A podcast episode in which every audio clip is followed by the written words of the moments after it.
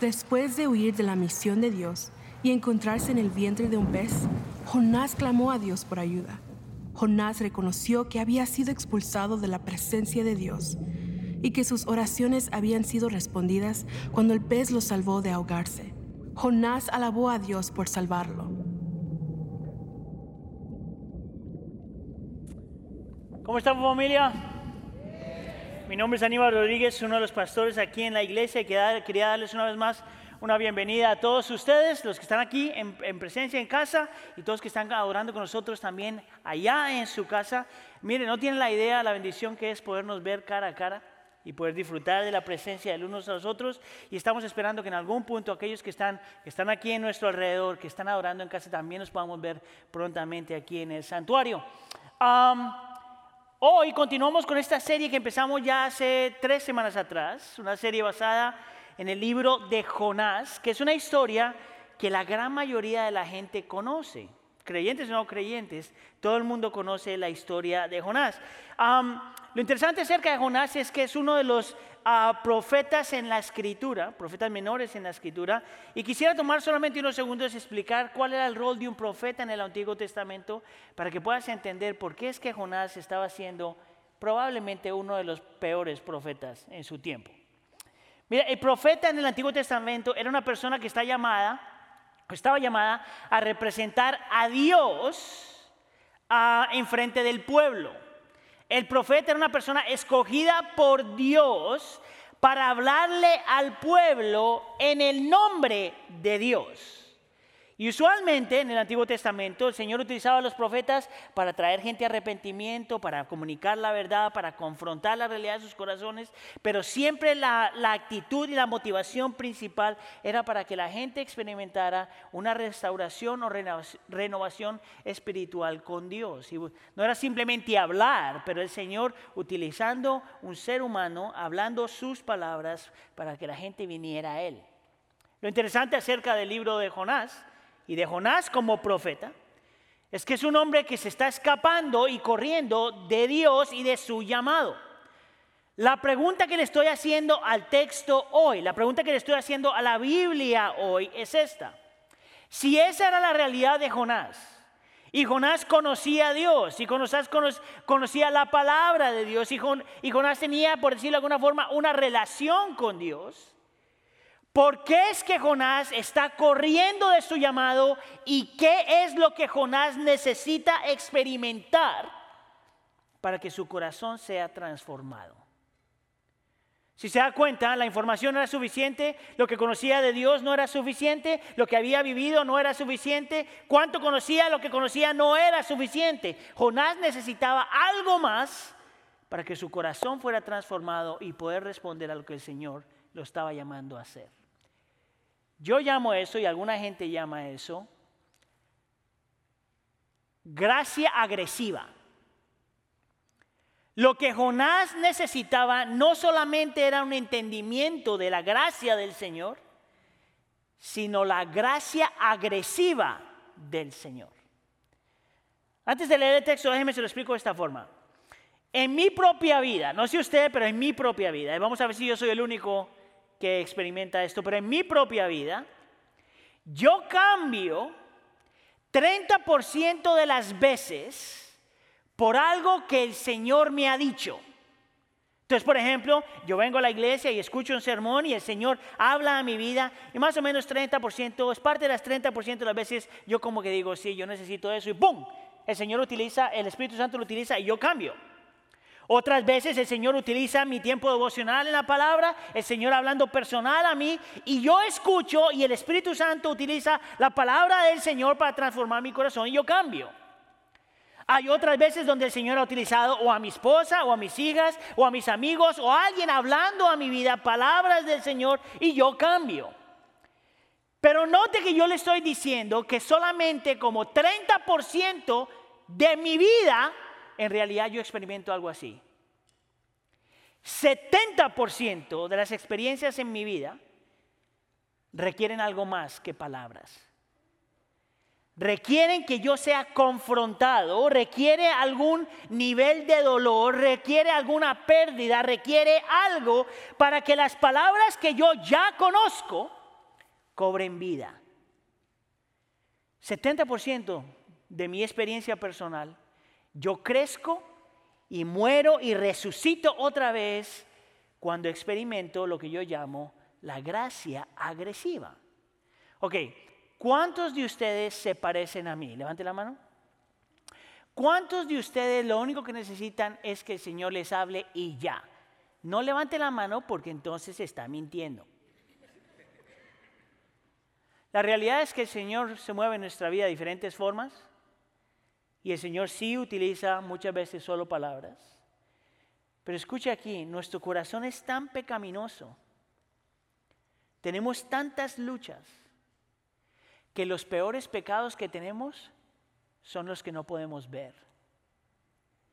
Y para poder verlos, el Señor muchas veces necesita traer gracia agresiva. Gracia todavía, pero gracia agresiva. Eso es precisamente lo que está pasando a Jonás. El Señor lo llama a algo, el Señor le pide que haga algo, pero parece ser que en el corazón de Jonás las palabras de Dios no eran suficientes. Necesitaba pasar por algo, vivir algo para que le cayera, como dicen mis hermanos, le cayera el 20. Por eso entonces vamos a leer Jonás capítulo 1, versículo 17, hasta Jonás capítulo 2, versículo 6. Le voy a pedir entonces que por favor se ponga de pie para la lectura de la escritura como una señal de reverencia al Señor y su palabra. Y si todavía está aquí conmigo, oiga aquí, todavía estoy. Muy bien, medio depresivo, pero está bien. Jonás capítulo 1, versículo 17. Ahí abra su Biblia. Qué triste. Traiga su Biblia. No se preocupe, lo vamos a poner en la pantalla, pero traiga su Biblia, no se pase. Ahí va. Jonás capítulo 1, versículo 17, hasta Jonás capítulo 2, versículo 6. Dice así la palabra del Señor. Y el Señor dispuso un gran pez que se tragara a Jonás. Y Jonás estuvo en el vientre del pez tres días y tres noches. Entonces Jonás oró al Señor su Dios desde el vientre del pez y dijo, en mi angustia clamé al Señor y Él me respondió.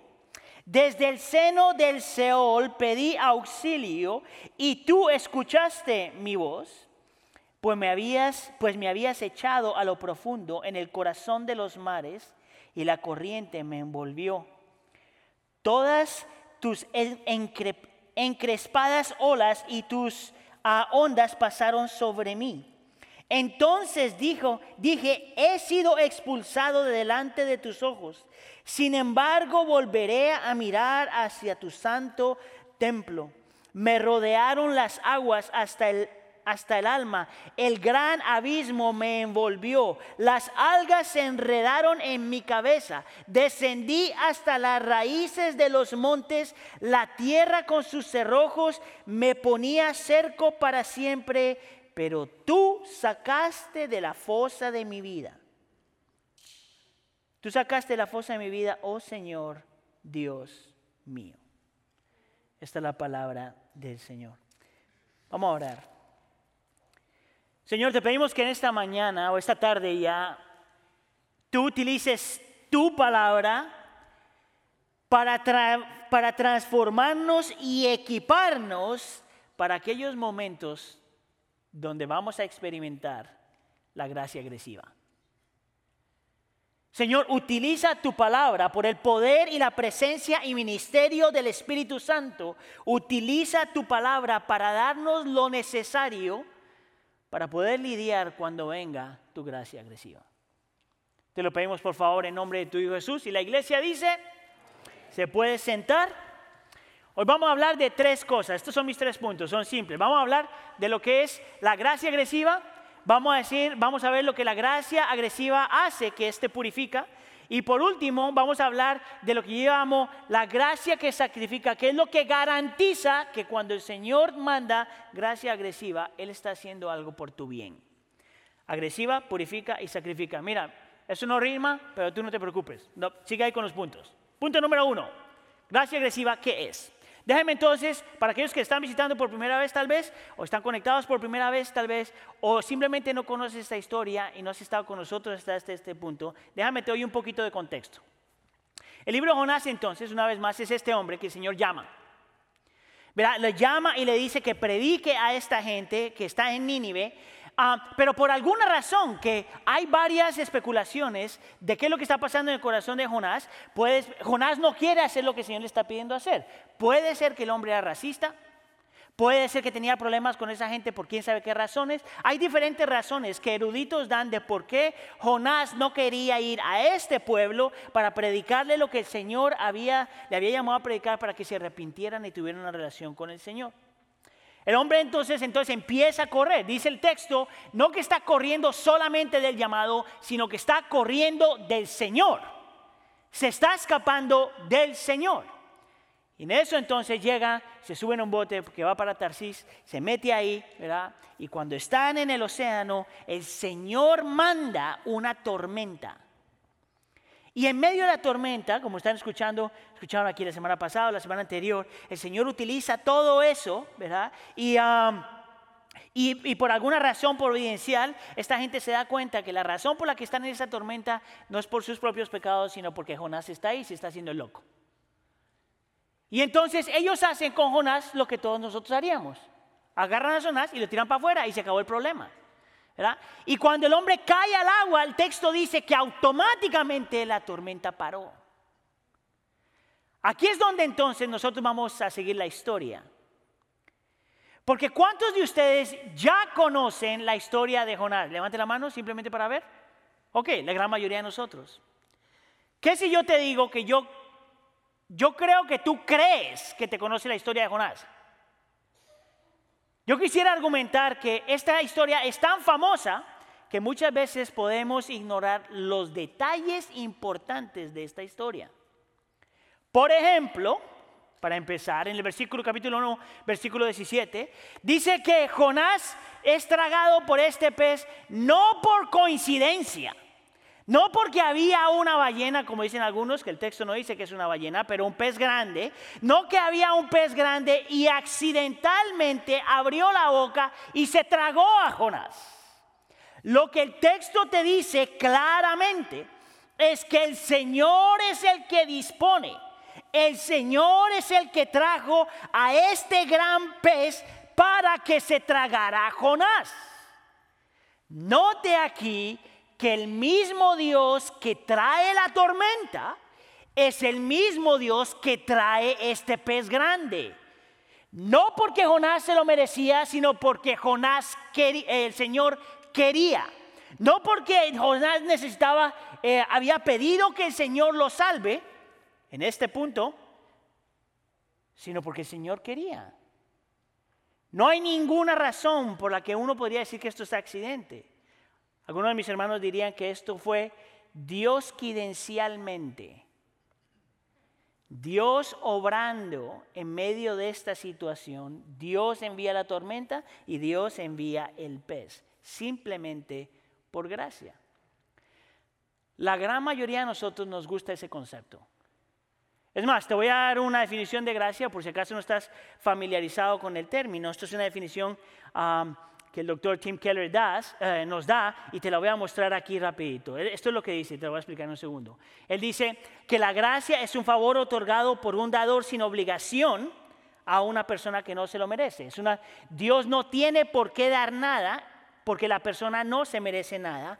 Gracia es dejar entrar a un lugar al que no mereces que te dejen entrar por una persona que tampoco está obligada a dejarte entrar ahí.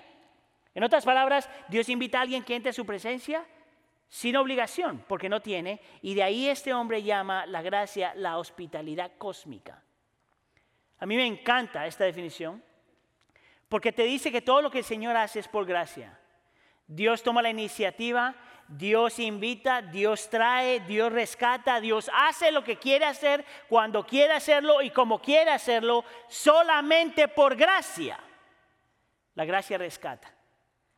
Ahora, ¿cuántos de ustedes les gusta esa definición? Levanten la mano. A mí también. ¿Sabes cuál no nos gusta? La otra etapa de gracia, la otra clase de gracia. Esto es bien interesante acerca de lo que está pasando aquí porque si usted ha escuchado esta historia varias veces o si fue a la escuela dominical de chiquito, seguramente usted tuvo que haber visto una imagen que yo también vi cuando fui a la escuela dominical. Y es, este, es, la, imagen, es una foto del barco donde está Jonás, ¿verdad? Y Jonás es chiquitito. Y se ve en la foto como está el, el, barco, están los navegantes ahí y Jonás se ve chiquitito así yendo fuera del barco así.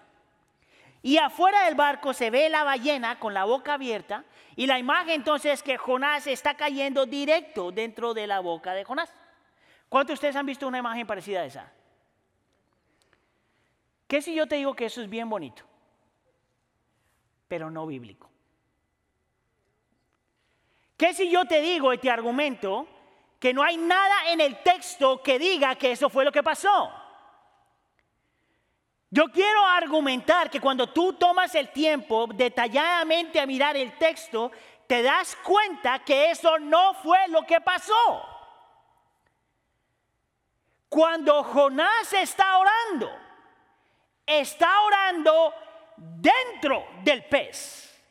¿Tú sabes cómo yo sé eso? Porque eso te dice en el versículo 1. Entonces Jonás oró en el Señor, al Señor su Dios, desde el vientre del pez. Párese ahí un segundo, porque la oración es una oración de dar gracias. No es una oración que el Señor está diciendo, que Jonás está diciendo, por favor, rescátame del pez, sácame del pez, líbrame del pez. Nada de eso, es una oración de dar gracias. Antes de mover con esto, yo quisiera mostrarle que es bien interesante que en toda la historia esta es la primera oración que vemos de Jonás. La primera oración. Jonás no oró al Señor cuando el Señor lo llamó a predicar. Jonás no oró al Señor cuando está corriendo del Señor. Jonás no oró al Señor cuando se encuentra en medio de la tormenta. Jonás no oró cuando se está escondiendo del Señor. Jonás no ora ni siquiera cuando lo están tirando. Mira, yo estoy ahí, yo oro antes de caer. Señor, rescátame. Por lo menos. Jonás no hace nada de eso. Jonás tiene que llegar a un lugar tan doloroso que el Señor lo obliga a orar. ¿Sabías tú que nuestra falta de oración es lo que no nos permite muchas veces crecer? Porque es cuando oramos que estamos confesando que lo necesitamos. Es cuando estamos orando que estamos confesando que si Él no hace algo por nosotros, nosotros no podemos hacer nada. Nosotros estamos reconociendo que Él es santo, poderoso, magnificente y que nosotros no. Cada que estamos orando estamos diciéndole al Señor, Señor, tú puedes hacer algo y tú quieres hacer algo. Haz por mí lo que yo no puedo hacer. Y sin embargo Jonás no oró. ¿No te dice eso algo acerca de su corazón? ¿No te dice que Jonás, aunque era profeta del Señor, estaba lejos de él? Yo creo que algunos cristianos vivimos así. Cristianos, pero dependientes en nosotros mismos. Yo he dicho esto un par de veces en el sermón. La razón por la que nosotros no oramos es puro orgullo. Es pura autosuficiencia. Es porque creemos que nosotros podemos solos. Pero mira lo que el Señor hace en su gracia agresiva. Lo lleva a Jonás a un punto donde tiene que orar. ¿Sabes que a mí me da miedo eso? Que el Señor me lleve a un punto donde tenga que orar más. Porque si me lleva ahí, es porque no he querido hacerlo antes. Hay cosas en tu vida con las que estás luchando, que el Señor te ha estado hablando ya hace rato de eso, pero sin embargo no lo ha rendido.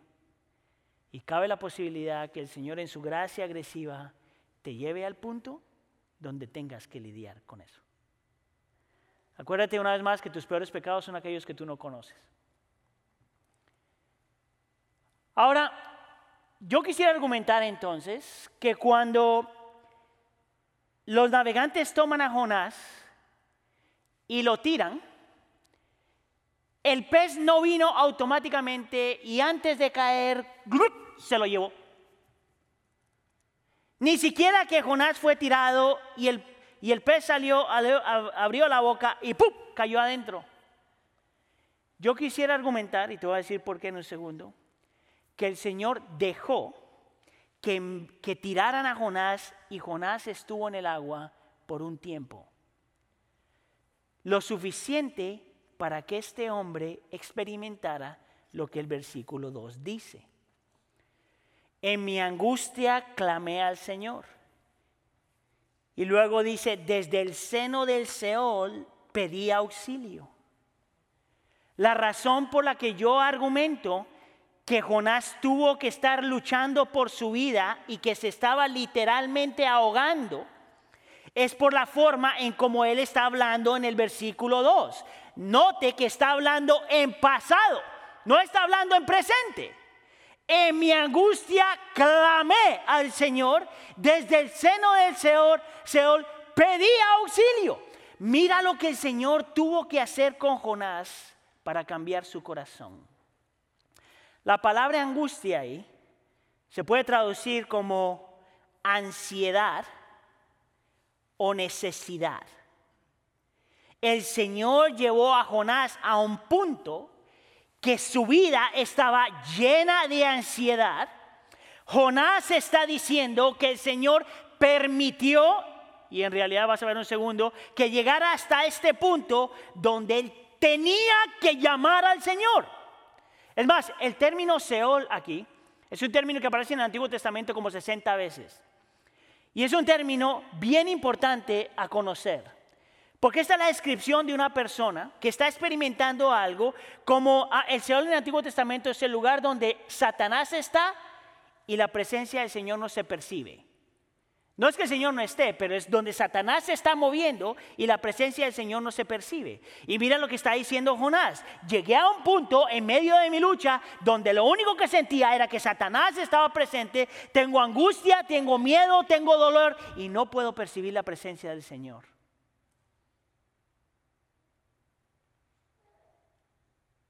Y lo interesante es que aunque los los navegantes, la gente del barco fueron los que lo tiraron. El Señor hizo eso. Ese fue el Señor. Esa fue la gracia agresiva del Señor. Y tú dices, Aníbal, ¿de dónde sacas eso? ¿No fue el pecado de Jonás lo que le llevó ahí? Sí. ¿No fue eh, esta gente que lo tiró al agua? Sí. Pero esa gente solo fue instrumentos en las manos del Señor, ¿tú sabes? El Señor lo metió al agua. ¿Sabes de dónde sale eso? Versículo 3. Pues me habías echado a lo profundo en el corazón de los mares. ¿Con quién está hablando él? con el Señor. Y la corriente me envolvió. Todas tus olas, encrespadas olas, y tus ondas pasaron sobre mí. Fue el Señor. El mismo Dios de amor es el mismo Dios que trae disciplina. El mismo Dios que es poderoso es el mismo Dios que trae disciplina. El mismo Dios que quiere lo mejor para ti es el mismo Dios que trae disciplina. El mismo Dios que es eterno es el mismo Dios que trae disciplina. El mismo Dios que ama incondicionalmente es el mismo Dios que trae disciplina. Jonás, en medio de que se está ahogando, hay un momento donde entiende eso. Y el Señor en su gracia agresiva lo tenía que llevar allá. Y es ahí donde su corazón empieza a cambiar. No es en el pez, es cuando está fuera del pez. Es en medio de la tormenta, cuando está sintiendo que se le acaba la vida. Es ahí donde él entiende lo que vamos a mirar un segundo de la realidad de su corazón y la realidad de quien Dios es. Mira, esto que yo acabo de decir para a muchos creyentes les causa un montón de conflicto. Y a muchos no creyentes también les causa un montón de conflicto. Y el argumento es simple. ¿Cómo un Dios de amor permitiría eso? ¿Cómo un Dios de amor se enojaría de esa forma y haría eso? ¿Cómo un Dios de amor es un Dios de ira? ¿Cómo es eso? Eso es simplemente imposible. Y los no cristianos dirían, es por eso que no soy cristiano. Yo quisiera argumentar que si esa es tu lucha, a lo mejor tú no entiendes bien lo que significa el amor de Dios. Porque la razón por la que Dios experimenta enojo es precisamente porque es un Dios de amor. La razón por la que el Señor siente ira es precisamente porque es un Dios de amor. La razón por la que el Señor envía a Jonás al agua es precisamente porque es un Dios de amor. ¿Cómo yo sé eso? Te voy a dar dos argumentos, uno bíblico y uno mío. Escucha acá. ¿Cuántos de ustedes son padres de familia? Levanta la mano. ¿Qué sientes tú cuando tus hijos que amas con todo tu corazón empiezan a hacer tonterías? Y hacen cosas que las van a lastimar a ellos mismos. O permiten cosas que los van a lastimar a ellos mismos. ¿Qué sientes tú? Si tú eres un buen padre o una madre, tú no miras a tu hijo y dices, ¡ay, qué lindo! Dale, tú no haces eso. Tú no miras a tus hijos destruyéndose a sí mismos y tú dices, it's okay, this too shall pass. Esto también va a pasar. Tú no haces eso. Tú no haces, si es un buen padre, tú no miras a tus hijos y dices, oh, que va a aprender por la experiencia. Tú no haces eso. ¿Qué haces tú como un buen padre y una buena madre? Por dentro sientes ira la ira que va en contra de lo que destruye a la gente que tú amas. Como pastor, eso es lo que yo siento cuando pienso cuando la gente está luchando en la iglesia. Como amigo es lo que yo siento cuando siento que mis amigos están luchando. Como familiar es lo que siento cuando mi familia se está destruyendo. Como padre lo que siento cuando mis hijas están luchando. Como esposo es lo que siento cuando mi esposa está luchando. Eso es lo que ella siente, eso es lo que la gente que me ama también siente. Porque el amor no es el, no es eh, el enemigo del enojo. Lo opuesto del amor no es el enojo. Lo opuesto del amor es la indiferencia. ¿Tú sabes qué clase de Dios monstruoso sería? Si Él te ve en tu pecado y te deja así. ¿Tú sabes qué clase de Dios monstruoso sería? Si me ve en mi pecado y me deja así.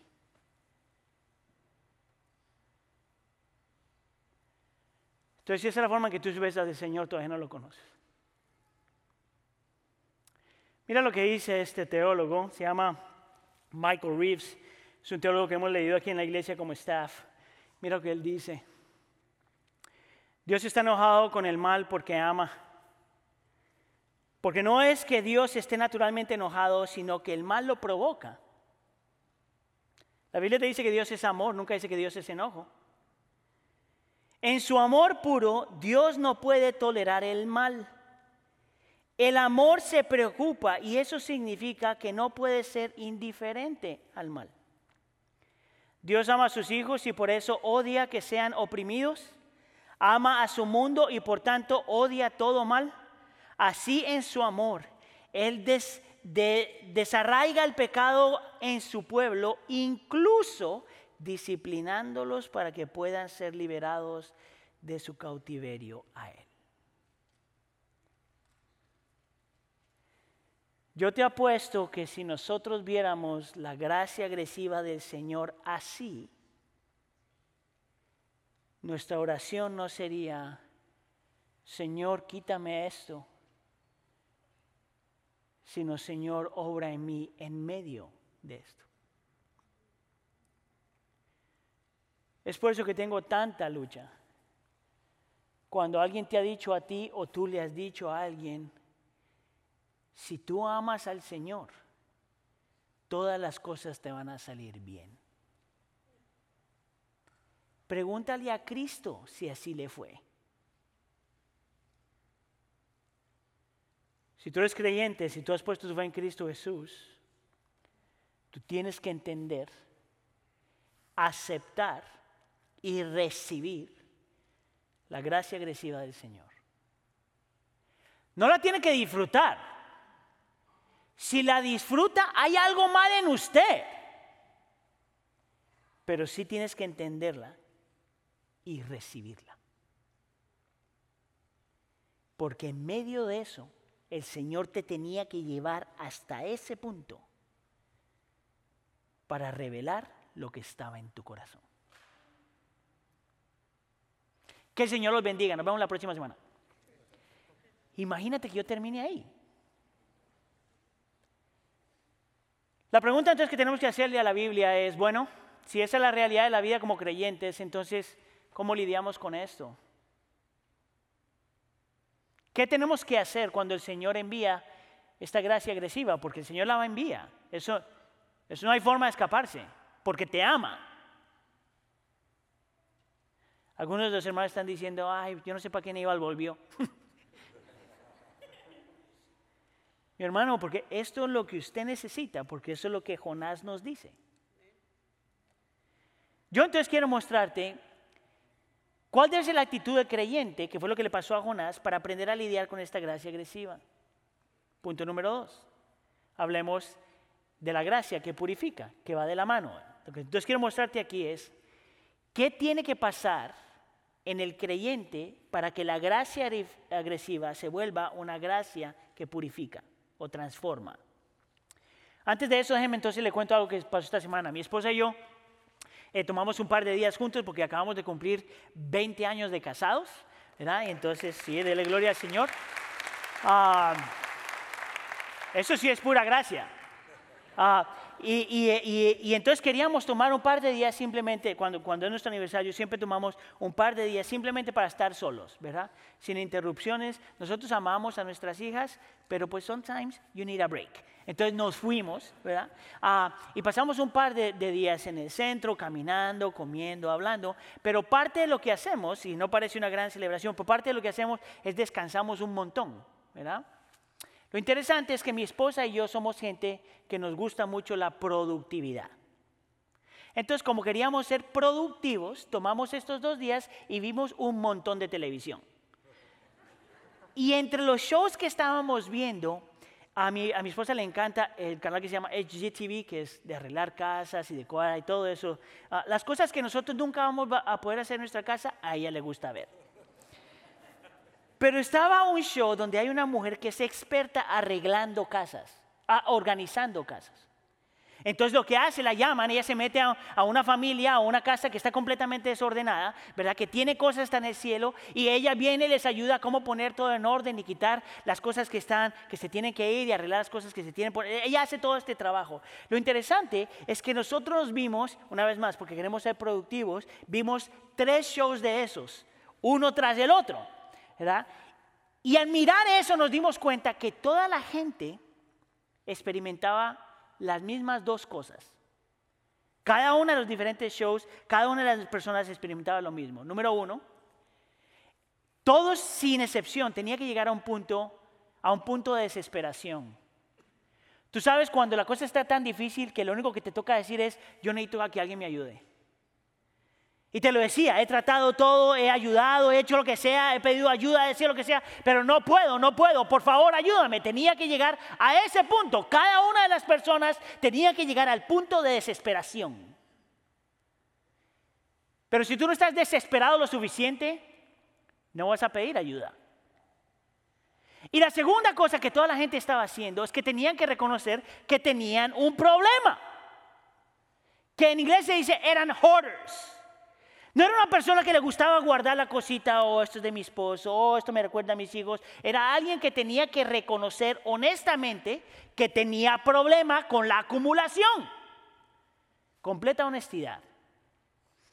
Y es interesante ver la gente diciendo, no, no, no, no, no es que, no es que me guste guardar muchas cosas, no es que me gusten los checheres en exageración, no es que me gusta acumular cosas que no tienen sentido. No, no, no, no, es que a mí me gusta esto y me recuerda esto y esto va a pasar.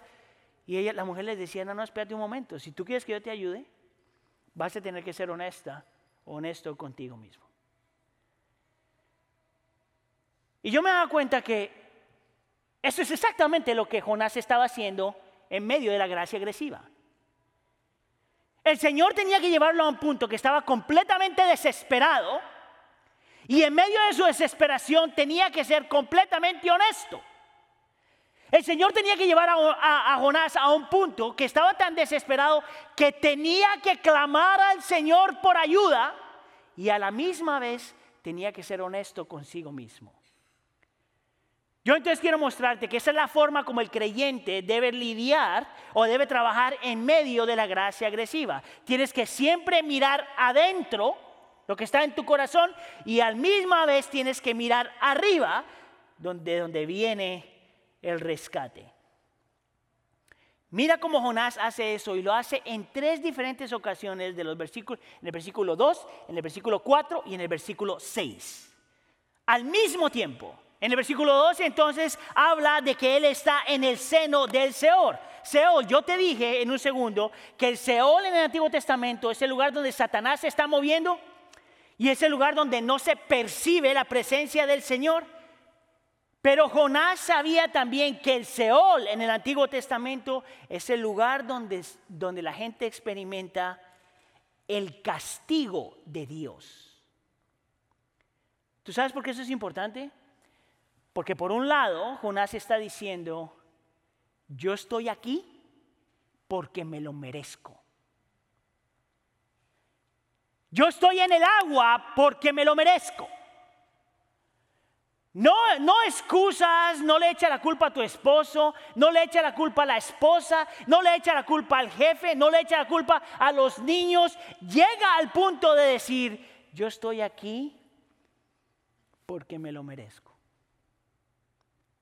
Pero no se queda ahí. No solamente mira adentro, sino que aprende a mirar fuera de sí. Yo llamo esto mirar arriba. Mira lo que dice inmediatamente después de eso.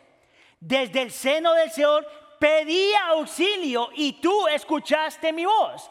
En un mismo segundo reconoce que es pecador, pero de estar pidiéndole al Señor que lo rescate, porque solo el Señor puede rescatar.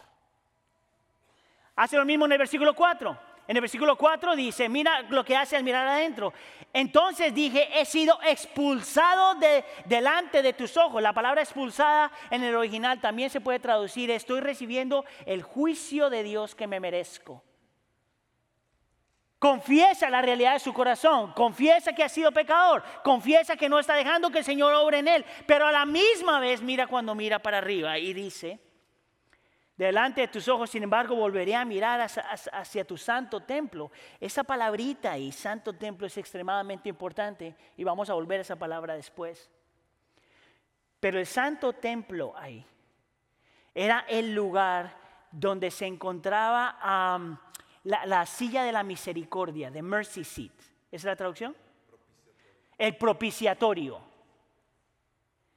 Y el propiciatorio era esta silla donde tú encontrabas los diez mandamientos en la parte de abajo y la parte de arriba estaba rociada con la sangre del cordero por el perdón de los pecados. Y es interesante que este hombre está en medio de esta lucha y reconoce que él merece el juicio del Señor y a la misma vez está pensando en el templo donde se encuentra la ley del Señor y lo que le recuerda que hay perdón en el Señor por el sacrificio de un animal. Al mismo momento, mira para adentro y mira para arriba. Y lo hace una vez más en el versículo 6. Mira para adentro primero y dice, descendí hasta las raíces de los montes, la tierra con sus cerrojos me ponía cerco para siempre. La frase ponía cerco está reconociendo que él es esclavo que está atrapado a su propio pecado y que no tiene forma de salir. No solamente que merecía la justicia de Dios y el castigo de Dios, sino que estaba esclavo de su pecado y por eso pecaba. Escucha acá, nosotros no somos pecadores porque pecamos. Tú no te vuelves pecador cuando pecas. Tú pecas porque eres pecador. Todo lo que tú haces no es porque oh, se me chispoteó. Todo lo que tú haces es porque la realidad de tu corazón. Y a menos de que tú reconozcas eso, tú nunca vas a pedir ayuda. Es por eso que Jonás dijo, yo soy esclavo de mi pecado. Y después dice, al mirar arriba, pero tú sacaste de la fosa mi vida, oh Señor, Dios mío. Mira, hay solo tres clases de personas. Escúcheme aquí. Aquellos que magnifican su pecado de tal forma que piensan que el Señor no te puede rescatar. Aquellos que magnifican su pecado y dicen, yo estoy perdido, estoy esclavo a mi culpa, a mi vergüenza, no hay forma de salir. El problema con esta clase de gente es que no tienen esperanza. El segundo grupo de personas son aquellos que magnifican la gracia y la misericordia del Señor al punto que minimizan la realidad del pecado. Entonces creen en la misericordia del Señor, creen en la gracia del Señor, pero en vez de verlo de la mano con el primer punto, piensan que la gracia y la misericordia del Señor te da permiso de vivir como tú quieres vivir. Eso es convertir la gracia en gracia barata. Y eso también tiene consecuencias. Es más, yo me atrevería a decir que si hay alguien que cree que la gracia del Señor te da permiso de vivir como tú quieres, tú no eres salvo todavía. Y hay un tercer grupo de personas, que en mi opinión, esos son los creyentes. Donde por un lado pueden ver la realidad del pecado en su corazón y no ponen excusas, pero a la misma vez ven al Dios de misericordia y gracia en el cual hay salvación al mismo tiempo. Los primeros dos puntos te destruyen, el tercer punto te santifica. Es así como el creyente tiene que vivir. Es así lo que el creyente debe hacer cuando el Señor envía su gracia agresiva.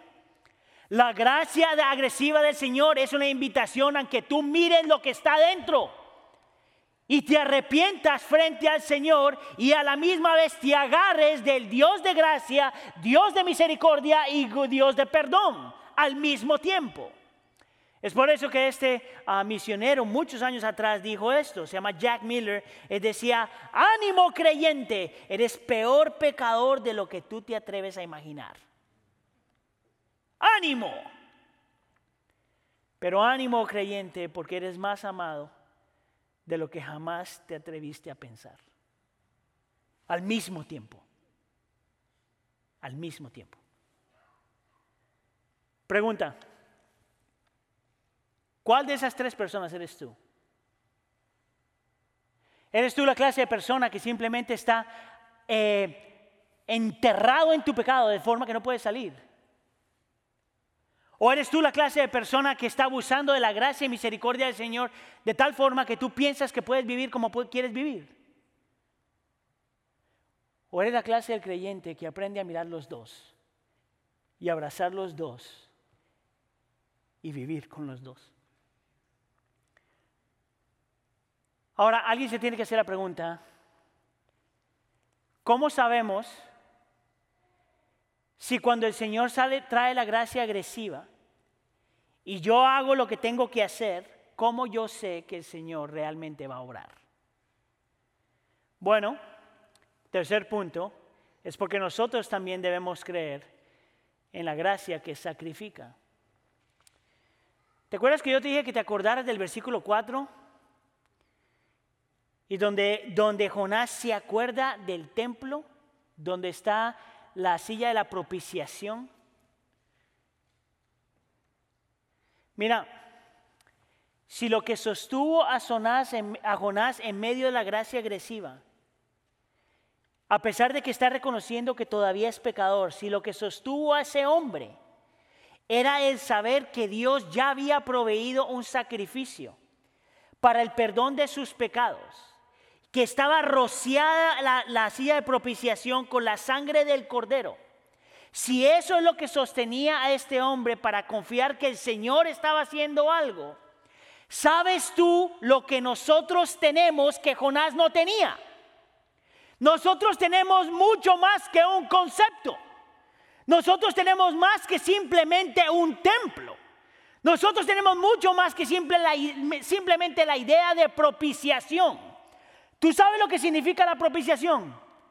Era lo que Cristo Jesús vino a hacer en la cruz del Calvario. El nuevo templo. El nuevo templo y el nuevo y último sacrificio. En donde Cristo Jesús llega a la cruz del Calvario y toma en tu lugar y en mi lugar la ira de Dios. La razón por la que nosotros sabemos que Dios no nos está destruyendo en medio de la gracia agresiva no es porque nosotros no lo merecemos, sino porque Cristo Jesús, dice la Biblia, fue nuestra propiciación. La palabra propiciación te lleva a Getsemaní,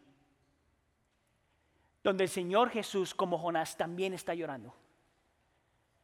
Y también está clamando pero no por su pecado, sino por tu pecado y mi pecado.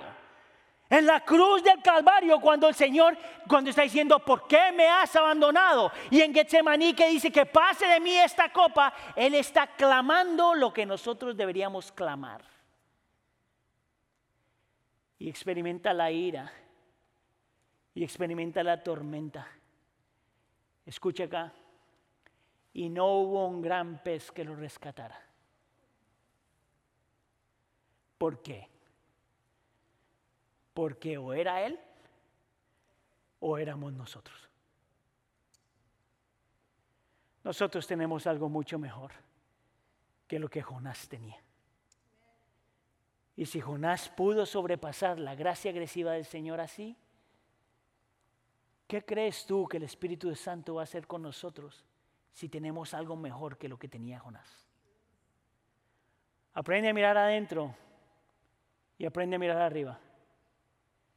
No disfrute la gracia reciba, agresiva, pero recíbela. Entiéndela y deja que el Señor la utilice. Amén. Oramos. Señor, te damos gracias. No por lo que sentimos en el dolor de tu gracia, sino lo, por, sino lo que tú haces por medio de tu gracia. No te doy las gracias, Señor, por, por el dolor que experimentamos necesariamente, porque si no sería algo como que algo hay malo en nuestro corazón, Señor, pero te doy, gracias de la, te doy gracias por la forma en que tú utilizas todas esas circunstancias en la vida. Señor, tú en tu providencia y sabiduría y soberanía, sabes qué hacer y cómo hacerlo para traernos a ti vez tras vez porque nos amas. Te pido por favor, Señor, en nombre de tu Hijo Jesús, que tú nos des ojos espirituales para ver, una mente espiritual para entender y un corazón espiritual para recibir lo que viene de tu mano. Lo bueno y lo que no sentimos que es tan bueno. Obra en nosotros en medio de las circunstancias, Señor. Refínanos, Señor, en medio de las circunstancias. Y recuérdanos, Señor, que lo que nos da seguridad es que Cristo Jesús ya fue nuestra propiciación. Te lo pedimos por favor en nombre de tu Hijo Jesús. La iglesia dice...